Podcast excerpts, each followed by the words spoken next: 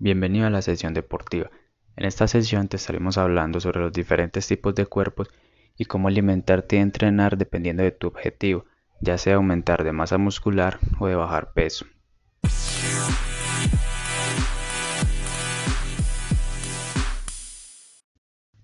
Bueno, hablemos de los tipos de cuerpos. Hay tres tipos de cuerpos, el ectomorfo, el endomorfo y el mesomorfo.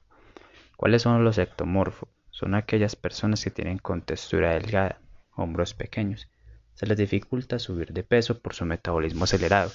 Debido a esto, todo lo que consumen lo gastan instantáneamente. Deben de tener una dieta hipercalórica y hiperproteica. Consumir al menos 5 o 6 veces alimentos al día. Los endomorfos son las personas obesas.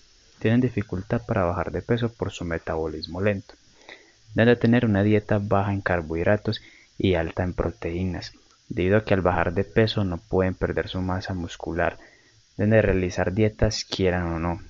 Los mesomorfos son aquellas personas con contextura atlética, hombros anchos, un metabolismo rápido.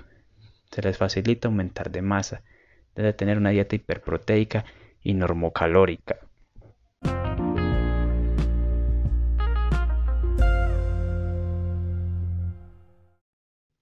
Hablemos de cómo se debe entrenar según tu tipo de cuerpo.